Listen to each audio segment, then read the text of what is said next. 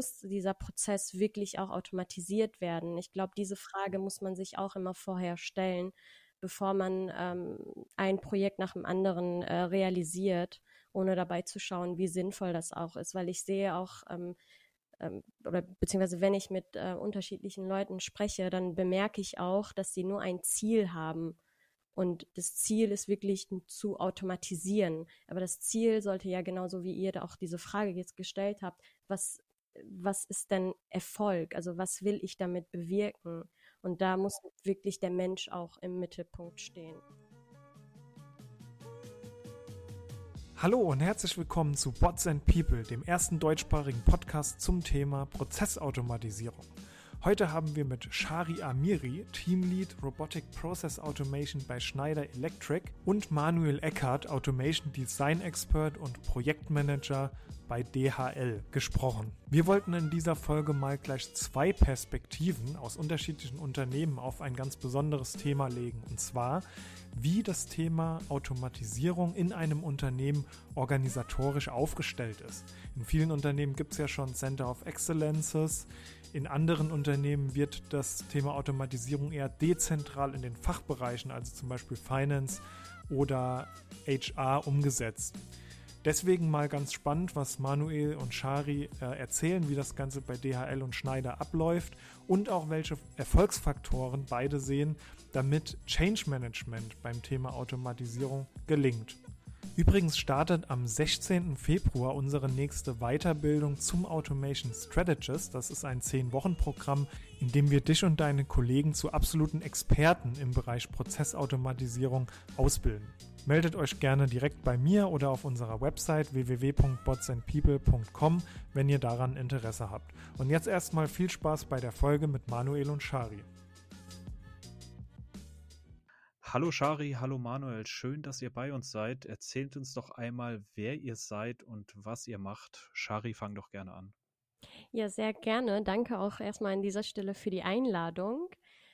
Ähm, ja, also meine Journey hat eigentlich im, in einem mittelständischen Unternehmen angefangen. Da bin ich tatsächlich das erste Mal mit dem Thema RPA und Process Mining in Berührung gekommen und habe auch ähm, in diverse Unternehmen gearbeitet und hatte da halt eben ähm, verschiedene Projekte, bis ich dann irgendwann für mich so festgestellt habe, okay, ich ähm, will irgendwie gar nicht mehr so aus dem Koffer leben und ähm, will eigentlich in ein Team arbeiten und äh, mal zusammen oder beziehungsweise gemeinsam zu wachsen und auch ähm, Projekte zu Ende zu führen, sage ich mal, und die nicht abzugeben.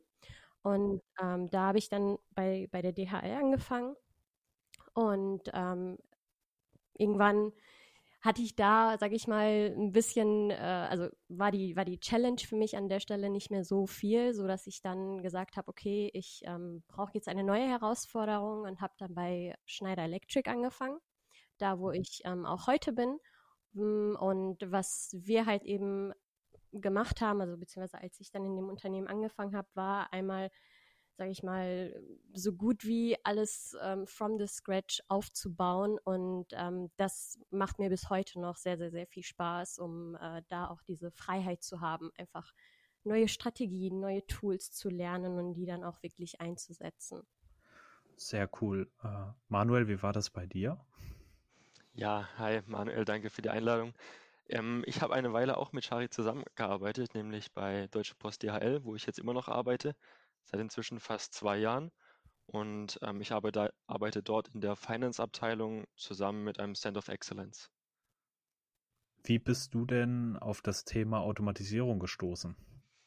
Das hat schon angefangen bei meiner Uni-Zeit. Da hatte ich so ein paar Kurse, die das Thema Digitalisierung gestreift haben, habe mich dann in der Bachelorarbeit auf Change Management in der Digitalisierung fokussiert und da ist das Thema Automatisierung auch nicht mehr weit und bin, ja, bin darauf gekommen und fand es super interessant und wollte, wollte mehr wissen.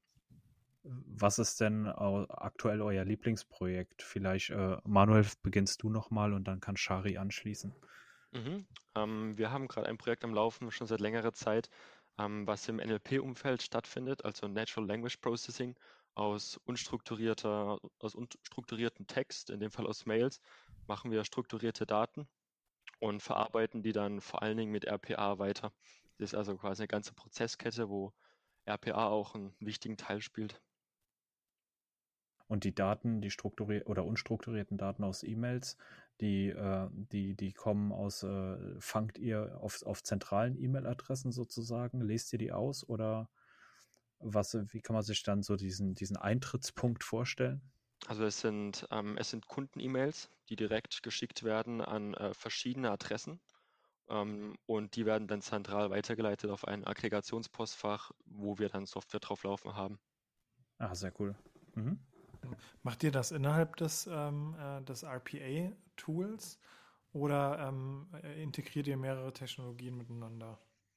Ähm, die Auslesung selbst, die Extrahierung der, der Metadaten nennen wir das, ähm, findet statt über, über ein anderes Tool, einen Drittanbieter haben wir da, ähm, haben wir da zu Hilfe gezogen. Und über eine Schnittstelle können wir dann diese Daten abrufen mit unter anderem RPA und verarbeiten es dann so weiter. Also wie gesagt, Prozesskette auch aus verschiedenen, verschiedenen Anbietern. Okay, warum nicht? Also ich glaube, ihr nutzt äh, ähm, äh, UiPath. Ähm, habt ihr, also wäre ja auch die Möglichkeit, das zu nutzen. Als NLP-Plattform? Also zumindest um dieses, um dieses Auslesen ähm, zu, zu leisten. Dieses Auslesen, ähm, ja, gebe ich dir recht. Also ich kenne auch Use Cases, da wird, so, wird es so gemacht. Wir haben aber einen, ähm, ja, einen Anbieter gefunden, der, der das sehr, sehr ähm, professionell vorgeht und zum Beispiel auch für verschiedene Sätze Gegenwart, Zukunft, Vergangenheit unterscheiden kann. Und so kann man dann doch sehr, ähm, sehr genau verschiedene, verschiedene Klassifikationen vornehmen, was RPA wahrscheinlich in der Form nicht so könnte aufgrund der hohen Komplexität. Okay, ja. Ich finde das nämlich super interessant. Ähm, das, das zeigt auch nochmal, dass so eine hybride ähm, Technologiestrategie, nenne ich es jetzt einfach mal, oft auch Sinn machen kann, dass man da die Best-of-Breed-Tools äh, benutzt, um, um so, ein, so einen Prozess durch zu automatisieren oder ein Projekt durchzuführen. Ja, genau, in verschiedenen Prozessabschnitten den besten Technology-Fit zu haben und dann die Technologien, die man eben kann, müssen, müssen angewandt werden. Und das ist, das, das haben wir da versucht aufzubauen. Super spannend. Äh, und wie ist es bei dir, Shari? Hast du gerade ein Lieblingsprojekt, was dich gerade so begeistert und umtreibt? Ähm, ich habe jetzt vor kurzem mein Projekt abgeschlossen und zwar war das für, ähm, für ein Unternehmen, weil Schneider kauft eben verschiedene Unternehmen ein und ähm, ähm da ging es um Angebotserstellung und äh, Bestellungen durchzuführen im äh, SAP-System. Also jetzt nichts ähm, Wildes, aber auf ein Projekt, ähm, worauf ich mich äh, riesig freue, was wir dann jetzt auch in 2021 ähm, weiter fortführen werden. Ähm, also wir haben damit schon letztes Jahr angefangen, ist innerhalb von HR Potenziale zu entdecken. Und ähm, da bin ich jetzt auch zum Beispiel Ende Januar noch auf ein, ähm, auf ein Seminar, wo auch unter anderem andere Unternehmen dabei sind, auch die DHL. Und ähm, die tausch, tauschen sich ähm, wirklich über eben HR-Potenziale ähm, aus. Also welche ähm, Prozesse gibt es dann innerhalb von HR, die man mit RPA und halt eben auch andere Technologien automatisieren kann. Super interessantes Thema, also kann euch da auf jeden Fall auf dem Laufenden halten. Ich ähm, freue mich mega darauf. Mega. Und hast, habt ihr auch schon so, oder hast du jetzt schon ein paar Prozesse kennengelernt, die so im HR klassischerweise äh, Automatisierungscases sind? Ähm, ja, also klassischerweise ist ja zum Beispiel Onboarding oder ähm, also all, all diese Themen, die, die, ähm, die bei der ähm, Einstellung von neuen Mitarbeitern durchgeführt werden. Und ähm, da hatten wir auch schon in der Vergangenheit, äh, nicht ich, aber ein Kollege von mir hatte schon in der Vergangenheit verschiedene Tasks, die am Anfang schon äh, erledigt werden müssen, wenn ein neuer Mitarbeiter eingestellt wird, ähm, schon automatisiert gehabt. Allerdings kam es dazu, und das ist auch eine Challenge oder beziehungsweise etwas, was man immer beachten muss bei ähm, RPA, ähm, dass die Systeme sich nicht so schnell verändern oder beziehungsweise ähm, ersetzt werden. Und das ist eine mega Herausforderung bei uns, weil das Unternehmen ist einfach so dynamisch und Entscheidungen werden einfach so schnell getroffen, ähm, sodass ähm, der äh, dass diese, dieser Prozess halt eben nur für eine sehr äh, kurze Zeit verwendet werden konnte. Und ähm, deswegen schauen wir da jetzt auch nochmal tiefer in HR, also im HR-Bereich. Ja, das ist super spannend. Da triggerst du auch mein altes Personalerherz. Ich komme ja auch ursprünglich aus dem äh, Personalbereich und habe da Technologieimplementierungen gemacht. Und äh, du hast recht, ne, da kommt ja immer wieder was Neues raus. Also äh, sei es dann äh, Workday oder Personio, was jetzt bei vielen kleineren Unternehmen ähm, äh, eingesetzt wird, weiß man auch nicht, wo da die Reise noch hingeht. Kleinere, viele Tools. Ähm, sehr, sehr spannend auf jeden Fall. Und ich kann Werbung machen Auto, Auto, für Automatisierung im Learning and Development Bereich. das war also mein Home Turf und da kann man auch viel machen. Ja, sehr cool. Ähm, wir haben ja heute ähm, die Möglichkeit, äh, Eindrücke aus äh, gleich zwei unterschiedlichen Automation-Teams zu bekommen, was wir, glaube ich, so, Nico, korrigier mich, äh, auch noch nicht hatten. Und ähm, genau. Und ähm, auch wieder die Frage an euch beide, und da bin ich wirklich äh, gespannt, ob ihr da eine unterschiedliche oder ähnliche Perspektive habt. Ähm, wie muss aus eurer Sicht denn äh, Automatisierung organisationell oder organisatorisch aufgestellt sein, damit ein Unternehmen mit Automatisierung Erfolge feiern kann? Manuel, möchtest du vielleicht anfangen? Ja, gerne. Ähm, also organisatorisch würde ich so sagen, dass es man versuchen muss, die verschiedenen Aufgabenfelder, die es gibt, wenn man, wenn man ja, sich Automatisierung vornimmt im Unternehmen, auch in, in Rollen niederzuspiegeln, im Organigramm, in, im Allgemeinen dem, dem Aufbau, organisatorischen Aufbau. Wenn man da ganz eng denkt, hat man ja einen Entwickler, der vielleicht auch gleichzeitig Analyst ist und dann noch jemand, der den Prozess kennt, der zu automatisieren ist. Und das sind ja schon mal zumindest zwei oder drei Personen.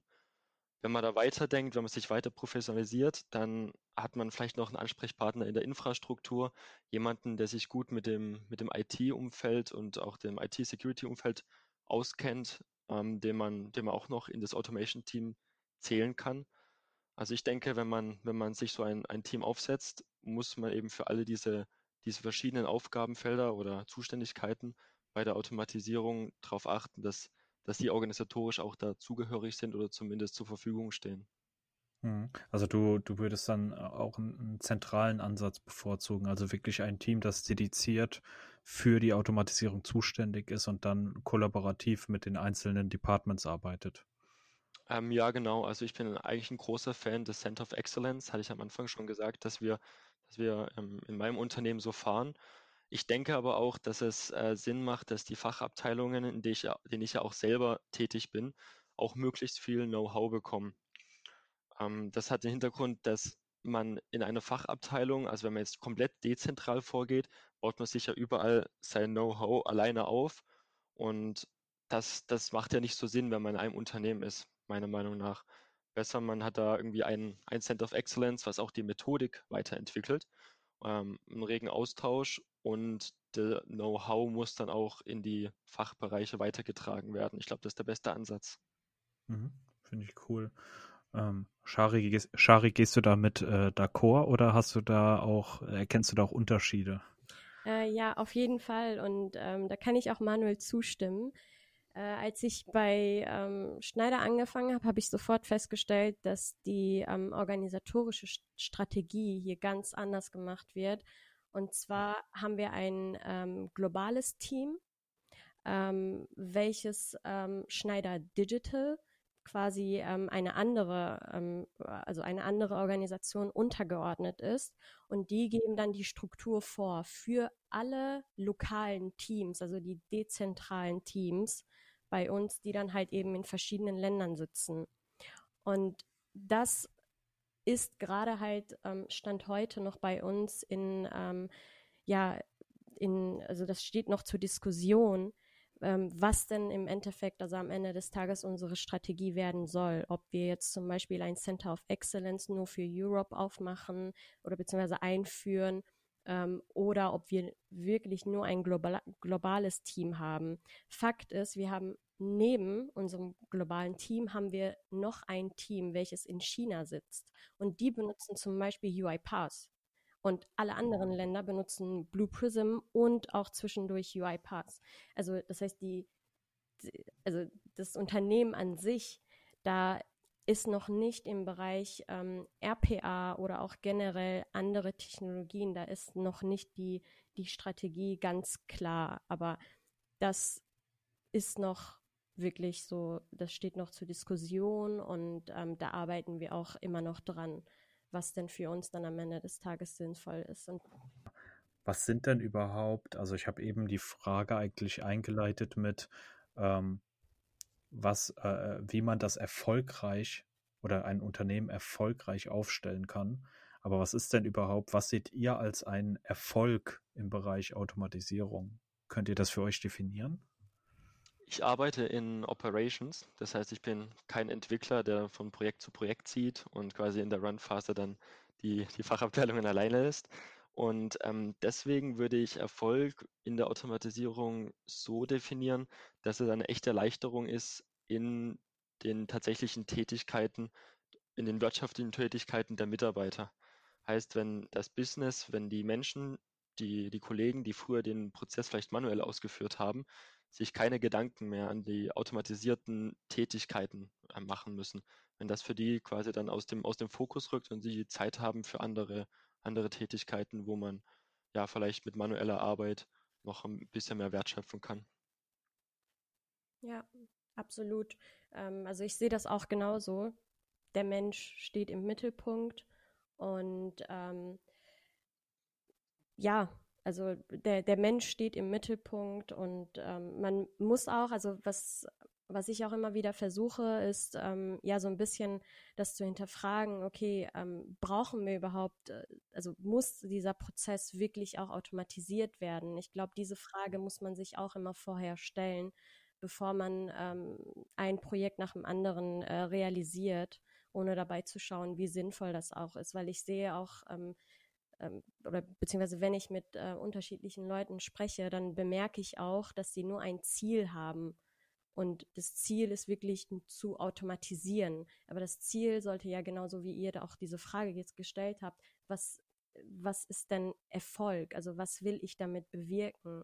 Und da muss wirklich der Mensch auch im Mittelpunkt stehen. Ja, wir haben da in, in unserer, äh, in unserer Weiterbildung arbeiten wir da beispielsweise mit Jobs to be done und sagen halt, RPA kann man auch als Hammer sehen, aber man will ja nicht den Hammer äh, haben, damit man einen schönen Hammer hat oder damit man den Hammer benutzt, sondern damit man vielleicht ein Bild aufhängen, ähm, äh, ein Bild aufhängt. Ne? Und das kann man vielleicht auch mit Tesa-Stripes machen, ohne jetzt Werbung für Tesa zu machen.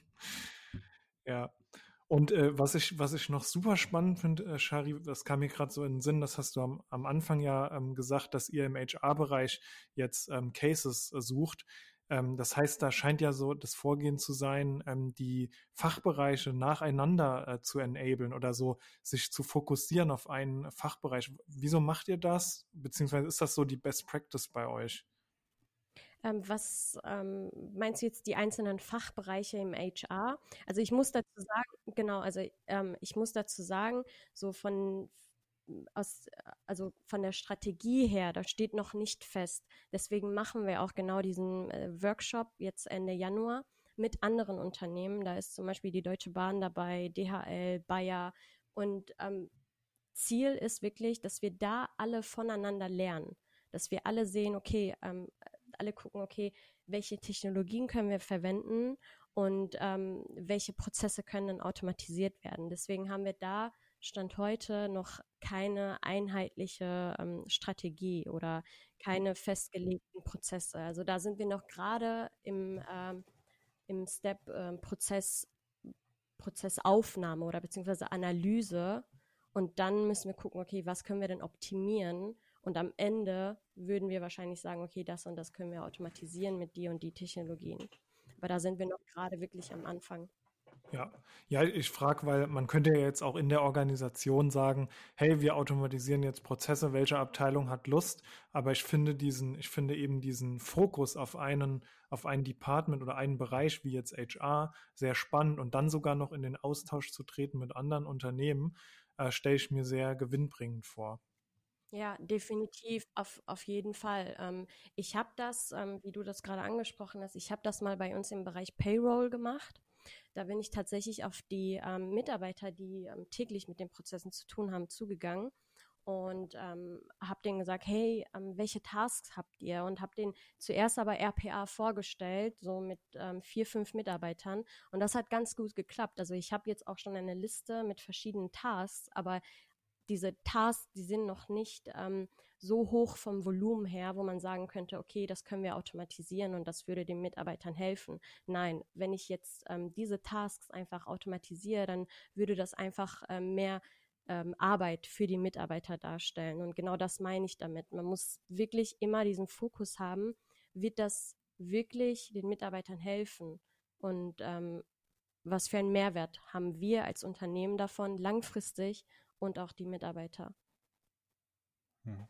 Äh, also Shari hat ja jetzt gerade sozusagen auch schon das, dieses, man muss sein, das richtige Ziel auswählen, äh, irgendwie angesprochen, ne? dass man da auch irgendwie ein falsches Ziel haben kann, nämlich ich möchte automatisieren. Ähm, vielleicht die Frage an Manuel gerichtet, ähm, wo liegen denn aus deiner Sicht die Fallstricke, die man beachten sollte? Ähm, ich fand ein Beispiel gerade schön mit dem Hammer. Also wenn du jetzt so vorgehst und sagst, ich habe hier den Hammer RPA, wo setze ich den an, dann kannst du vielleicht auch was kaputt machen. Aber wenn du wirklich in die, in die Teams reingehst, ähm, zu, den, zu den Prozessen, die die Kollegen wirklich tagtäglich ausführen und denen sagst, hier habt ihr viele kleine Hammer, hier könnt ihr vielleicht selber mal, mal anpassen, was, was ihr macht, dann ist das, glaube ich, schon die Vermeidung des ersten Fallstricks, nämlich dass man einfach blind automatisiert. Ne? Und dass man den Leuten mehr Last aufbührt als Erleichterung verschafft durch die Prozesse. Weil durch RPA wirst du nicht eine Aufgabe für immer loshaben. Ja? Wir müssen vielleicht auch mal Änderungen machen. Dann gibt es mal einen Bugfix zu tun. Und wenn man davon ausgeht, dass diese, diese Arbeiten dann komplett auf Null runtergeht, dann ist das ja auch falsch. Und wenn man dann am Anfang schon den falschen Prozess auswählt oder vielleicht den, den Prozess zu weit fasst, dann, dann kann das sehr viel mehr Aufwand, als man vorher dachte, verursachen. Und dann sozusagen diese, diese initiale Euphorie dann äh, direkt wieder bremsen, wenn es dann doch nicht so ist wie erwartet. Genau, ja, weil es wird ja, es wird viel versprochen gerne. Ähm, aber wenn man, wenn man dann mal wirklich einen, einen Prozess über einen, einen, größeren Prozess aufnimmt und dann merkt, okay, hier gibt es doch mal ein paar mehr Varianzen, als, als wir geplant hatten initial, dann äh, kann das auch schon, auch schon gefährlich werden, ja. Ja, voll. Ähm, also ich glaube, wir sind, wir sind uns ja alle einig, dass äh, Menschen äh, eine, eine, große, eine große Rolle spielen bei diesem Thema.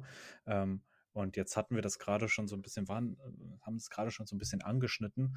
Ähm, was muss denn aus eurer Sicht äh, passieren, ähm, damit das Thema oder dass damit Menschen bei dem Thema Automatisierung in Unternehmen mitgenommen werden? Also definitiv ähm, von Anfang an zu ähm, kommunizieren und auch die Mitarbeiter zu involvieren. Und wie, wie, wie macht ihr das genau? Ähm, wenn wir jetzt zum Beispiel, also sprechen wir jetzt zum Beispiel von einer größeren Veränderung oder ähm, von einer ähm, Unternehmensstrategie, die für alle gilt, oder wirklich nur von einem Projekt. Ich glaube, da muss man ähm, schon dazwischen unterscheiden. Wenn wir jetzt von einem Projekt ausgehen, dann ähm, finde ich, halte ich es immer für richtig, da das ganze Team auch ähm, von Anfang an zu involvieren, hey, wir haben uns das jetzt angeguckt und wir wollen jetzt damit anfangen mit der ähm, mit dem mit der Projektrealisierung. Ähm, ich würde da vielleicht sogar noch einen Schritt weiter gehen, Shari. Du meintest ja gerade eben, du bist ins Team gegangen und hast RPA erstmal allgemein vorgestellt. Und ich, ich glaube, das ist auch der richtige Schritt, wenn man am Anfang einfach mal zeigt, das hier ist die Technologie, mit der wir im Unternehmen noch Wert schöpfen können, durch die wir die Arbeit noch etwas effizienter machen können. Ähm, und wenn man das schafft, ne, wenn man da das Interesse weckt und auch ähm, so ein bisschen Know-how verteilt, dann, dann kann man, glaube ich, schon viel erreichen damit, dass man, dass man die Leute von Anfang an mitnimmt. Und da ist der Anfang nicht, wir wollen jetzt hier einen Prozess automatisieren und ihr seid dabei und ihr müsst jetzt den, den Roboter steuern oder irgendwie auf ihn aufpassen, ähm, sondern wirklich so die in der Ideenfindung schon, schon zusammenzuarbeiten. Ich glaube, das ist da, da, da kann man viel falsch machen, wenn man das am Anfang nicht macht oder sich sehr viel Aufwand am Ende ersparen, besser gesagt. Wie, wie ist denn da nach eurer Erfahrung, äh, das finde ich auch nochmal spannend, so die, die Rollenverteilung bei einem, bei einem Projekt? Also wenn man da jetzt auf der Ebene unterwegs ist, stoßen die Führungskräfte das an? Sind das die Menschen aus den Abteilungen? Also wir, wir haben da ähm, auch un unterschiedlichstes erlebt. Wie ist das bei, bei euch? Ähm, unterschiedlich, also bei uns ist es unterschiedlich, aber meistens äh, kommt es ähm, aus der Abteilung. Und ähm, oft stelle ich dann auch ähm, oder stellen wir dann auch fest, ähm, dass das Wissen zu wenig ist, ob oder beziehungsweise, dass die ähm, nicht genau wissen, wofür RPA geeignet ist. Und da fangen wir dann nochmal von vorne an und stellen nochmal RPA vor und erklären denen das alles und äh, gucken dann gemeinsam, was für ähm, Potenziale wir entdecken können. Aber oft kommt bei uns ähm, wirklich aus dem Fachbereich, kommen aus dem Fachbereich okay. Ideen. Und ist das dann, ist das dann der, der Fachbereichsleiter? Also ist das so das, dieses Director-Level, die dann einfach sagen, ey, wir müssen da mal was machen Richtung Automatisierung? Oder sind das die äh, Mitarbeiter, die sagen, hey, das kann ja nicht sein, dass ich den ganzen Tag hier Excel-Sheets rumkopiere? Ähm, eine Mischung, ja, tatsächlich eine Mischung. Also ähm, wir hatten auch, wir haben, also nicht hatten, sondern haben auch oft Mitarbeiter, die uns dann anschreiben und sagen, hey, aber das sind wirklich die Mitarbeiter, die bereits schon mit RPA Berührung hatten oder mal in einem Gespräch davon gehört haben. Und ähm, das, das finde ich, das ich echt richtig toll, wenn dann die Mitarbeiter auf uns zukommen und sagen, boah, ich habe hier diese Aufgabe und ich habe echt keine Lust darauf. Und ich habe mir gedacht, vielleicht könnt ihr das mit RPA automatisieren. Und dann nehmen wir uns dann auch wirklich sofort die Zeit und gucken uns das an, weil das motiviert die Mitarbeiter ja auch an der Stelle, da ähm, noch weiterhin nach Ideen zu suchen. So kenne ich das auch, ja, dass, dass die, die Kollegen, die wirklich die, die tägliche Arbeit tun und die die Prozesse manuell ausführen, dass, dass die eher mit, mit Ideen kommen, die sagen und sagen, hey, ich habe hier das, das raubt mir jeden Morgen zehn Minuten und da muss ich um zwölf nochmal dran denken, das zu tun, kann man das nicht automatisieren. Und das sind dann vielleicht jetzt keine, keine Riesenprojekte, die daraus entspringen, aber es ist eigentlich genau das, was RPA macht, so monotone Aufgaben oder was RPA am besten macht, monotone, repetitive Aufgaben ersetzen durch einen Prozess und dann eben ein bisschen, bisschen mehr ja, Platz im Kopf zu schaffen für andere Möglichkeiten. Ähm, Projekte, Mhm. Die, ähm, andere Projekte, wie, wie ihr auch gerade schon kurz angeteasert habt, kommen doch eher von den Directors oder Abteilungsleitern, würde ich sagen. Gerade wenn es dann eher um größere Projekte geht, die verschiedene sagen wir mal, Gruppen oder verschiedene Aufgabenfelder vereinen. Ja, da hat vielleicht jetzt der einzelne Mitarbeiter nicht so den Kopf für oder hat auch gar nicht den, den Plan, was dann mit seiner Arbeit im nächsten Verlauf noch geschieht. Aber so größere Projekte kenne ich eher, dass sie von den von den Chefs oder Führungskräften äh, initiiert werden. Hm. Und, und da kommt für mich auch wieder dieses, was ist Erfolg? Weil das, was ihr gerade beschrieben habt, ähm, dass Leute auf euch zukommen und dann fragen, hey, das ist ein Prozess, der nervt mich in meinem Alltag, könnt ihr den automatisieren? Das ist vielleicht kein Business Case, den man mit einem Return on Invest jetzt da hart einen harten Erfolg, einen harten Erfolg messen kann. Aber es ist vielleicht doch ein indirekter Erfolg, den man, der nur nicht so einfach zu messen ist, weil wenn ein Mitarbeiter oder eine Mitarbeiterin ähm, zufriedener wird durch Automatisierung, was im Endeffekt jetzt nicht direkt monetär zu beziffern ist, weil der Prozess zu klein ist, aber durch diese Zufriedenheit produktiver wird und kreativer und ideenreicher, dann ähm, ist das ja auch eine, ist das ja eigentlich auch ein Erfolg. Er ist nur schwerer zu messen. Ja, definitiv, auf jeden Fall. Und nicht nur Mitarbeiter, sondern es gibt auch ähm, Prozesse, die nicht messbar sind, um die Kundenzufriedenheit äh, äh, zu steigern. Und die sind ja auch nicht messbar, aber auf der anderen Seite sieht man das zum Beispiel am Umsatz. Wenn der Kunde zum Beispiel zu verschiedenen Steps immer eine E-Mail bekommt und die E-Mail geht auch immer raus und ne, also der, der, da ist auch auf jeden Fall etwas zu messen, aber auf der anderen Seite halt eben. Vielleicht noch eine letzte Frage, bevor wir zu unserer ähm, traditionell letzten Kategorie kommen, nämlich die fünf schnelle Fragen an. Drehen wir das Ganze mal um. Äh, wie müsste man aus eurer Sicht vorgehen, dass überhaupt keiner mehr Lust auf das Thema Automatisierung hat?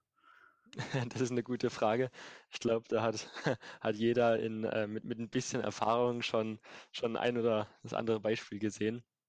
Ähm, ich würde da sagen, was wirklich die Lust an RPA oder Automatisierung killt, ist, wenn man blind Prozesse ähm, in Abteilungen bringt, die vielleicht gar nicht richtig verstanden wurden, wo die, wo die Mitarbeiter nicht abgeholt wurden zum Anfang, die vielleicht auch gar nicht genau das machen, was man braucht und dann die, ähm, die Prozessowner alleine lässt.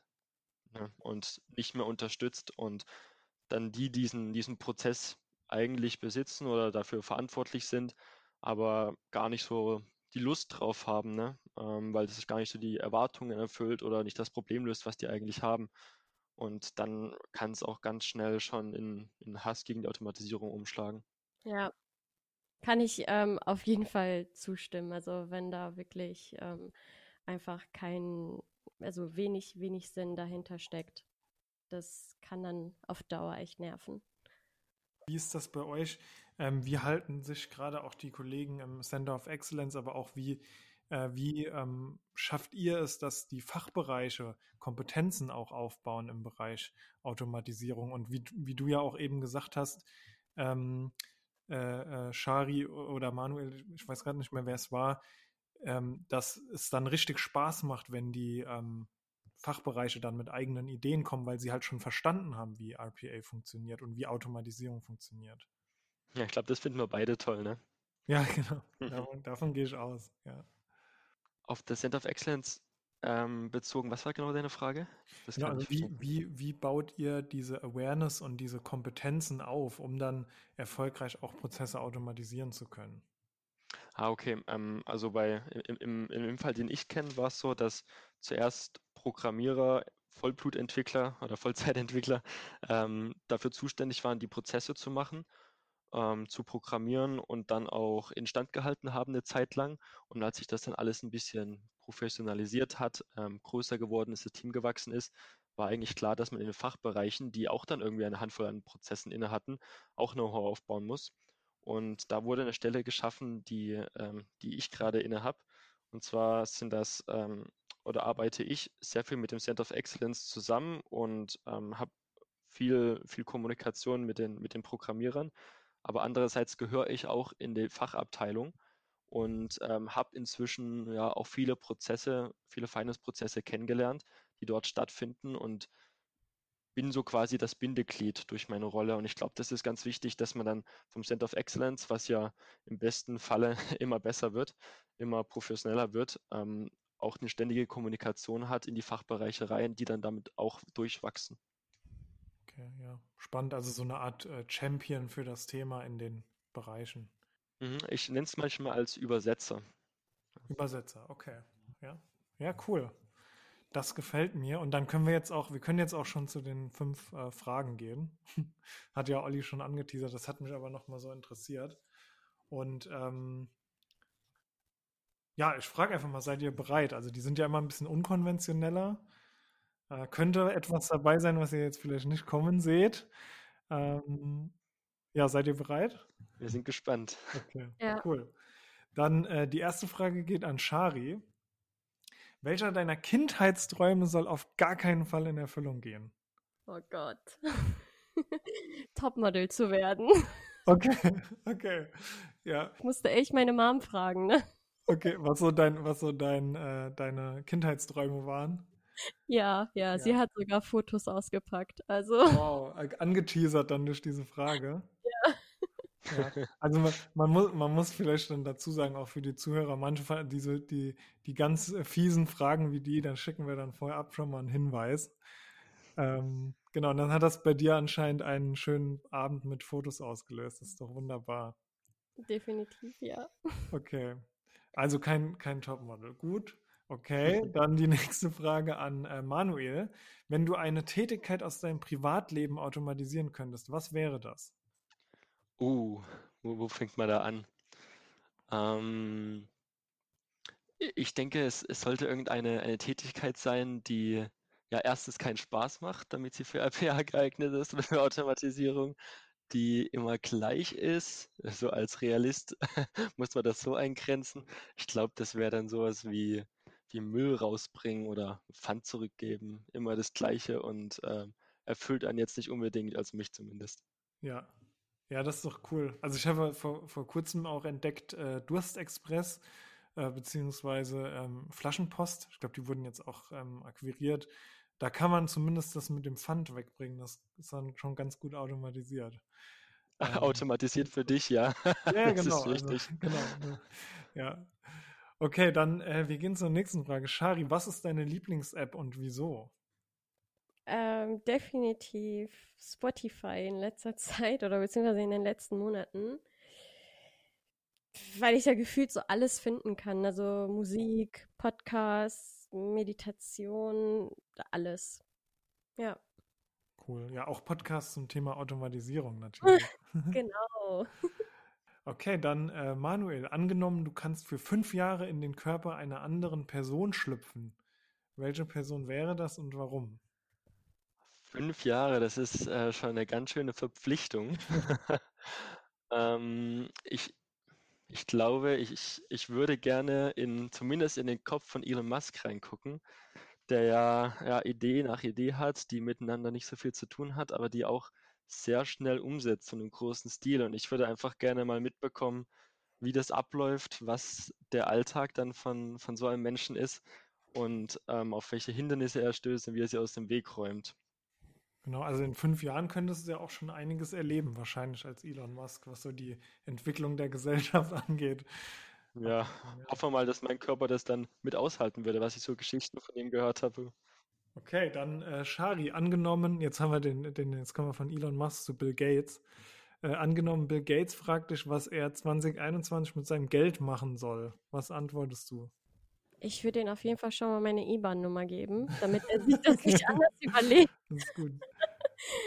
Und äh, ich glaube, was heißt ich glaube, aber ich, ich würde danach tatsächlich ähm, bedürftige Kinder helfen damit. Ja, da kann ich in, in dem Zug kann ich in, noch ein Buch empfehlen von, äh, höre ich gerade als äh, Hörbuch, von Andreas Eschbach, eine Billion Dollar. Mhm. Da geht es auch darum, dass jemand eine Billion äh, Dollar erbt ähm, weil irgendwie jemand im 15. Jahrhundert mal 15, äh, 5.000 oder 10.000 angelegt hat und durch Zinseszins ist das super viel geworden und jetzt muss der damit überlegen, was er damit macht. Super oh. spannend. Vielleicht sollte ich ihn mal kontaktieren. Ja, genau. Dann äh, danke ich euch für eure Zeit und dass ihr dabei wart. Äh, hat sehr viel Spaß gemacht und die Zeit ist echt verflogen. Und ähm, jetzt an unsere, wie immer, an unsere Hörer und Hörerinnen gerichtet. Äh, wir hoffen, auch euch hat das gefallen und hören uns in 14 Tagen wieder. Bis dahin, ciao. Das war's mit unserer heutigen Folge. Vielen Dank, dass du eingeschaltet hast. Wenn du selbst spannende Themen im Bereich Automatisierung kennst oder jemanden kennst, der spannende Themen kennt, dann melde dich gerne bei uns. Für weitere Themen besuche auch gerne unsere Website unter www.botsandpeople.com oder besuche uns auf unserer Unternehmensseite auf LinkedIn. Wir freuen uns auch immer über Kommentare oder lasst ein Rating da auf Apple Podcast. Bis dahin, dein Team von Bots and People.